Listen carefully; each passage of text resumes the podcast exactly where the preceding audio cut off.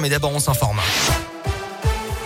Et à la une de l'actualité ce matin dans l'un, ces deux gendarmes d'une vingtaine d'années blessés cette nuit dans un accident de la route avec des malfaiteurs près de Val-sur-Rhône. Ces derniers venaient d'attaquer à l'explosif un distributeur automatique de billets. Ils ont été poursuivis sur plusieurs kilomètres par ces deux gendarmes de 19 et 23 ans.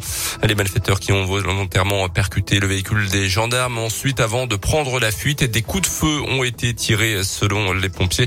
La gendarme de 19 ans a été prise en charge en urgence relative.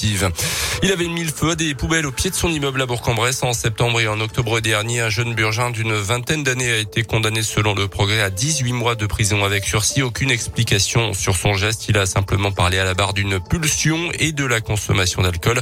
Le soir de son arrestation, le 27 octobre, un voisin l'avait vu lacérer les pneus de six voitures sur le parking de l'immeuble.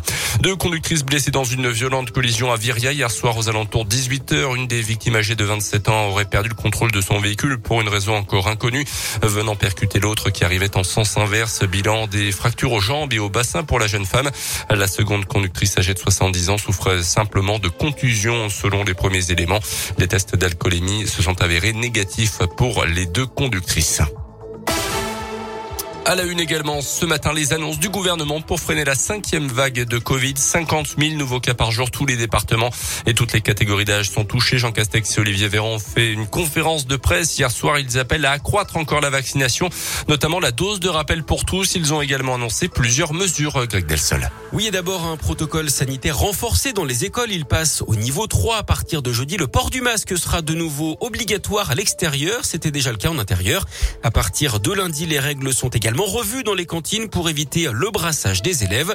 Concernant le télétravail, le gouvernement demande à toutes les entreprises qui le peuvent de le remettre en place, de l'ordre de deux à trois jours par semaine.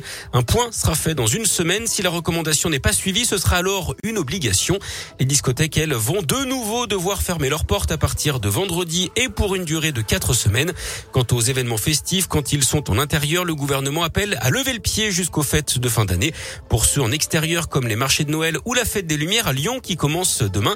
Ils peuvent toujours se tenir, mais un pass sanitaire sera obligatoire dans les zones de consommation, là où on enlève nos masques. Merci Greg. Et concernant la vaccination des enfants, elle commencera le 15 décembre pour les enfants à risque et pourrait être élargie à tous ceux âgés de 5 ans et plus d'ici la fin de l'année sur la base du volontariat. Le foot avec la dernière journée de la phase de groupe de la Ligue des Champions PSG Bruges à 18h45 et puis du basket avec l'Eurocoupe la en mode Casa des Papel ce soir face à Sport. Le club récent promet un avant-match sous le signe de la célèbre série espagnole de Netflix dont la dernière partie est sortie vendredi début du match à 20h à Equinox.